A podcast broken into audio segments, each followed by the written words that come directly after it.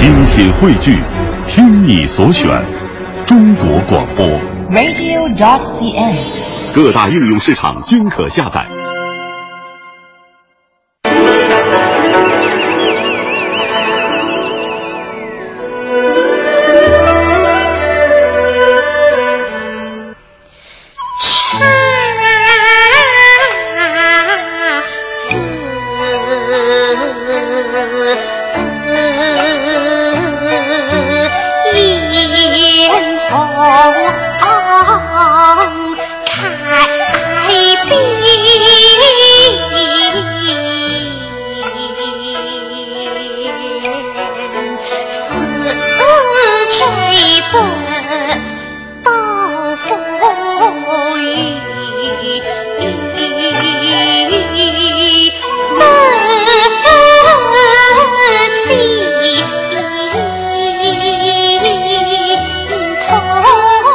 半点评宣之后，欢迎各位继续收听《中华风雅颂》。大家好，我是郑博。大家好，我是君阳。在昨天的中华风雅颂当中呢，我们为大家介绍到了世界遗产之昆曲的魅力。其实呢，对于昆曲的喜爱啊，现代的很多的学者、作者都非常的喜欢。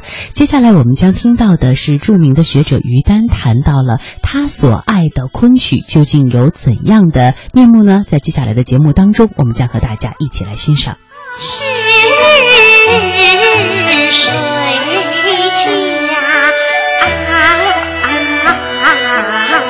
家大家可能都听说过《牡丹亭》，因为在最近的这几年中，青春版的《牡丹亭》啊，厅堂版的《牡丹亭》啊，现在演出都很多。大家也都知道，杜丽娘这样一个美丽的太守之女，她的一切生死缘起，都因为一个梦。好困睡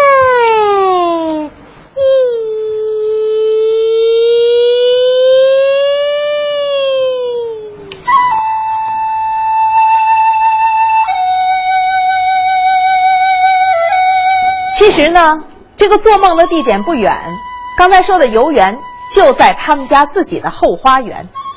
但是杜丽娘长到十六岁，自己没有去过家里的后花园，因为他父亲不让他去，让他在私塾里面跟着一个腐儒陈最良老先生念书。但是就在这一年的春天，杜丽娘读关关雎鸠，心有所感，觉得自己突然意识到青春的觉醒了。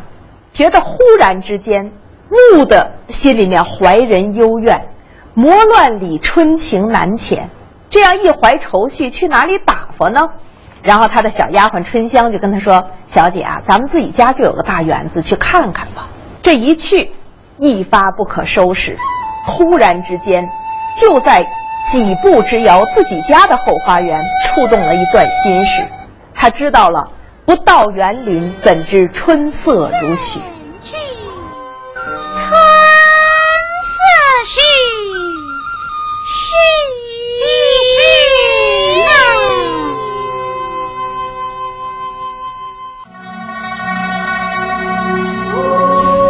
娘在这样一个春天，她说：“鸟情思吹来闲庭院，遥漾春如线。”觉得难懂吗？其实大家在八十年代，很多人都读过朦胧诗。汤显祖写的真正是朦胧诗啊！春天呀，是袅袅的吹来，摇漾的像细细的若有若无的线一样。只有这样细细的线缭绕于心，才会勾起里那些剪不断、理还乱那些丝丝入扣的离愁。这个时候的杜丽娘并不知道有一个梦幻在等她。她不知道自己的心会惊断在这个梦里，甚至会把自己的青春、性命全搭进去，而且是那么无怨无悔、心甘情愿，都不知道。这时候小春香就跟他说了：“说小姐，你看你多漂亮啊！你看你头上的簪子，艳晶晶花簪八宝田；看你脆生生出落的群山倩，你这一身多漂亮啊！”杜丽娘跟他说：“你知道吗？我一生爱好是天然。”要追求这种完美、这种纤细、这种美丽到一种至美至极，这就是我的天性。这样两个人走到了园子，看到了什么？杜丽娘著名的那个唱段：“说原来姹紫嫣红开遍，似这般都赋予断井颓垣。良辰美景奈何天，便赏心乐事谁家园？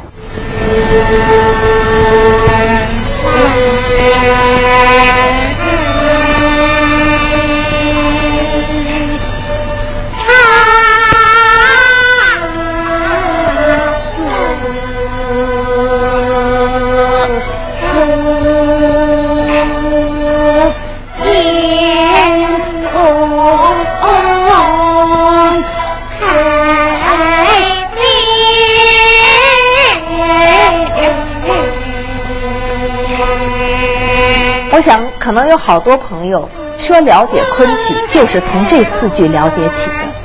起码我自己在读中学课本的时候就有这几句话，什么意思呢？姹紫嫣红开遍，在一个春天，并不离奇，我们都看得见。但让人心惊的是，都赋予了断井颓垣。中国文学里有一种写法，就是一种对比反差的写法。叫做以乐景写哀，一倍增其哀；以哀景写乐，一倍增其乐。映衬的远呐，这样的姹紫嫣红、青春明媚，像这样一个美好的女孩子，但是这样的年华都赋予了断井颓垣。这个春天在颓败的映衬下格外惊心，就像这样一个年轻蓬勃的生命，在种种束缚、礼教和他那种家庭腐儒教育的映衬下，所以他心里面就有一种格外的一种激情和哀怨。说良辰美景奈何天，就算是良辰美景，与我何干？这段流年跟我有关系吗？就算是赏心乐事，但谁家愿？它能被我生命拥有吗？所以这就说到人与流光之间的关系。杜丽娘说：“眼看着这眼前的风景啊，朝飞暮卷，云霞翠轩，雨丝风片，烟波画船。锦屏人特看得这韶光贱。朝飞暮卷，这是一天一天的时光。早晨的彩霞喷薄而出，晚霞一片暮霭散去。”云霞翠轩，一切都在云蒸霞蔚之中。又看见流光中的雨丝风片，多纤细呀！雨是丝丝缕缕来，风是一片一片的吹。烟波画船，眼前的美景，这一切就是韶光。但是韶光被这样一个锦绣屏风遮着的佳人看得韶光贱，这些东西看得平常了，因为它跟自己的生命没有关系啊。其实有的时候，人有哀愁才有觉醒，所以他会最后说：“看到遍青山啼红了杜鹃，那荼蘼外烟丝最软。就算这么好的春光，春天总要抛人远的。牡丹花繁盛吧，终有凋零。自己的生命有多少能握在手里呢？那样的一种缭乱愁绪，让他就倦倦入梦。这就是《牡丹亭》里最著名的惊梦。”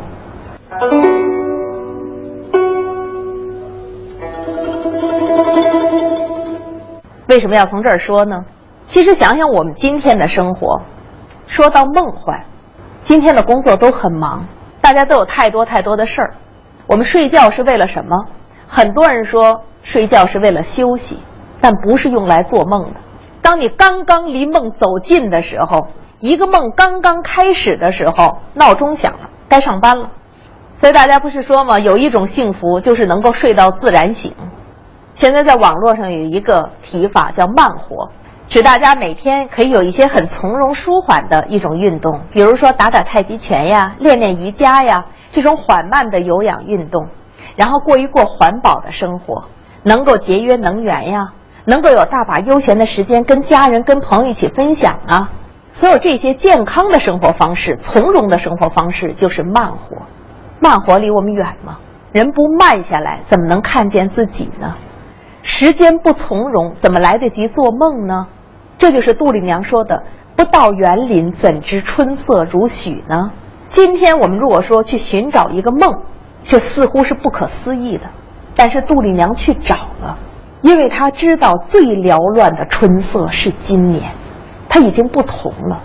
经历了这样的一个梦，她可以偶然间心思浅，心中突然有了一种浅倦的缭乱，所以他再到这个破败花园的时候，他可以一点一点的去找，那么找到最后，他一个人在梅树下想到说：“似这般花花草草由人恋，生生死死随人愿，便酸酸楚楚无人怨。”所以他想到说。让我自己待打病气，香魂一片，阴雨梅天，守得个梅根相见。如果没有梦中情人，没有自己青春的寄托，这条生命我不要也罢。香魂一片，飘一个阴雨梅天，就寄托在梅根下了，认了。所以就在他一病不起的时候，他为自己画了一幅写真的画像，嘱咐最后呢，要在这个梅树下作为自己的安顿。杜丽娘就这样因情而死了。其实，大概的故事大家都是知道的，但是我们为什么要这么放大这一个梦？梦是什么？梦只关乎情怀，只关乎一个人内心的感受。我们还会像杜丽娘这样吗？所以，《牡丹亭》的作者汤显祖，至情至性啊，他曾经说过这样一段话，他说：“情，不知由何而起。”它是一种无端而起的深情，一往而深。生者可以死，死者可以生。所以他说，如果在这个世界上生而不能死，死而不能生者，皆非至情也。就是你的情都没有达到至情。像杜丽娘这样一个人，听起来在现实中是不可能的。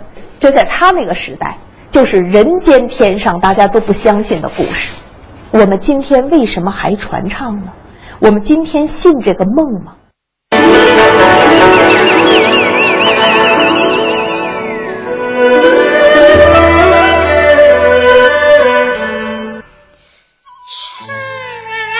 大家看昆曲会发现，几千年的浩荡沧桑，一个人的命运起落，有可能都凝聚于一时一地，展现在一个空空的舞台之上。昆曲之美是一种虚拟之美、写意之美，是人的幻化之美在想象中共同完成的延伸。语出自学者于丹。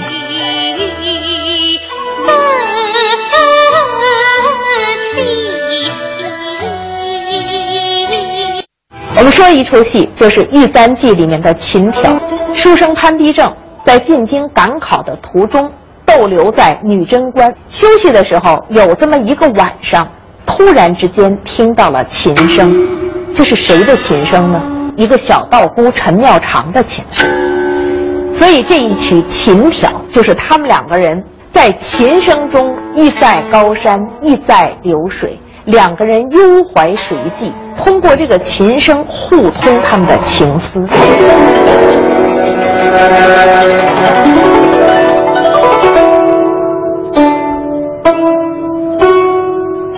琴挑在开始是一个明月夜，每到秋风摇落的时节，可以深知宋玉之悲。想起来宋玉当年被西风惊破的是什么呢？天然一片落叶，在这样的一个月夜静悄悄的时分掉下来，它可以惊断你的残梦。今天我们还有这么一种细腻婉转吗？所以就不会有潘必正上场的时候心中那样一种惆怅了。所以他被这样的明月照彻心怀的时候，想到要去闲步一回，闲步芳庭数落红。他带着这样一种心情，毫无期待，结果就蓦然相逢了一阵琴声。这时候，小道姑陈妙长自己抱着琴，看到的是粉墙花影自重重，帘卷残荷水变风。他一个人抱琴弹向月明中，香鸟惊迷动，多么安静啊！这样的一种心情啊，也是看到了这样一个残荷时节，秋风乍起，想到明月之中，幽怀谁寄？自己觉得连日俗事扰扰，没有整理兵弦，这个时候想要把一腔心事寄托在琴音上，这样的曲子被潘必正听到。所以他急急的上来，听到了这样的一种声音，蓦然入心，不虚声，度许飞琼。猛地一听，乍听还疑别院风，不知道这是哪里的声音，然后驻足细听，听到说：“哎呀，妙啊！听凄凄楚楚那声中，谁家月夜琴三弄，细数离情曲未终。”一下子就听出来，这个人心中是有幽怨的。听到了凄凄楚楚那声中。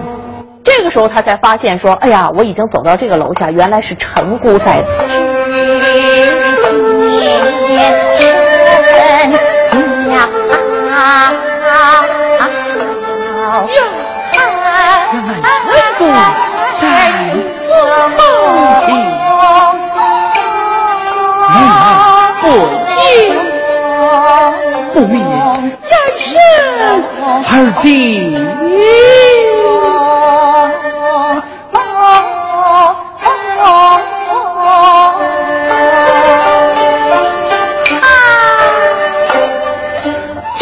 陈妙长自己就开始嗟叹了，他自己就觉得自己长叹空随几阵风，他自己在谈的这些，就是他的心事，逐渐逐渐的一种托付。所以他看到潘必正进来的时候，先把他吓了一跳，说：“仙郎何处入帘弄？早是人惊恐。你从什么地方进来的？我都不知道。”然后这个时候，陈妙长跟潘必正之间才开始说上话。所以。这个琴声之中，两个人先来看对方是一个什么样的人，这是一个从容不迫的过程。两个人既有一见钟情的欣喜，但同时这个中间隔着一道鸿沟，这是一个道姑啊。所以在这个时候，两个人之间怎么试探呢？自照勾心，情说。残骨飞行，扶霜，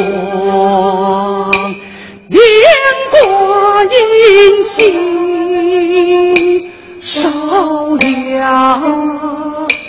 远断之心，彷徨，彷徨。这是一首无妻之曲，一个人怨欢居的心情。所以这小大姑听了以后说：“你正值壮年，为什么要弹这么个曲子呢？”潘必正赶紧表白说：“我真是无妻。”那小大姑赶紧说：“这也不关我事。”两个人心里的这种情愫，这是不经意的一种触发，从容不迫。再接着往下走，那么潘必正说：“我已经弹了一首古曲，我也请教你一首。”这个时候。陈妙长弹的就是《往寒游》。嫦娥一个人在天际，尽管自己心地落寞，但是抱玉兔兮自温，自己安顿自己。两个人心悸未明，似有似无之间，人情道情隔着一道关卡，但是少年男女心意之间相互映照。就在这样浅浅的萌动之中，这就是深情的种子。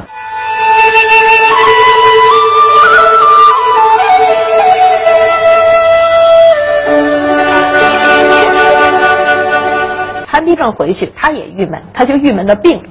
病了以后，觉得自己这个心事无可托付，心病还需心药医，吃别的药不管用，非得等到陈妙长跟他的姑姑一起来探病了。悄悄用语言打探，说潘必正觉得说陈姑还是有益于此的，所以后面才会有了秋江陈妙长这个乘船去追赶考的潘必正。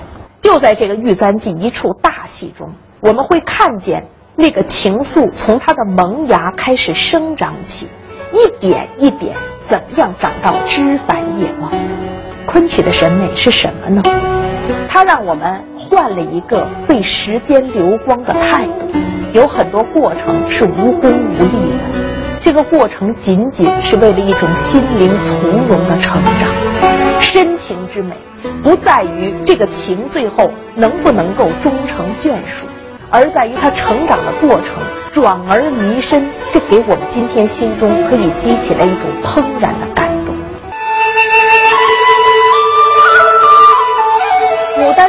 动。牡丹亭中的杜丽娘，因为一梦想起柳梦梅这样一个人，等到梦醒时候，有没有过这个书生今真正来到他的生命中，已经说不清楚了。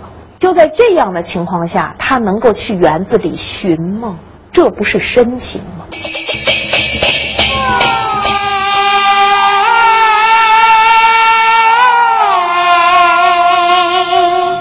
其实，一往情深，有时候只是一个人的深情。这个世界上有一些情怀是不问结果的，有一些情怀是不计成败的。他不一定要求一定有一个功利的圆满妥帖，给他一个交代。他要的只是自己的投入，不计得失。寻梦是一出很冷的戏，因为满台就只有杜丽娘一人，但是你又会觉得满台生辉，所有的那些梦境、那些道具都在他的手里。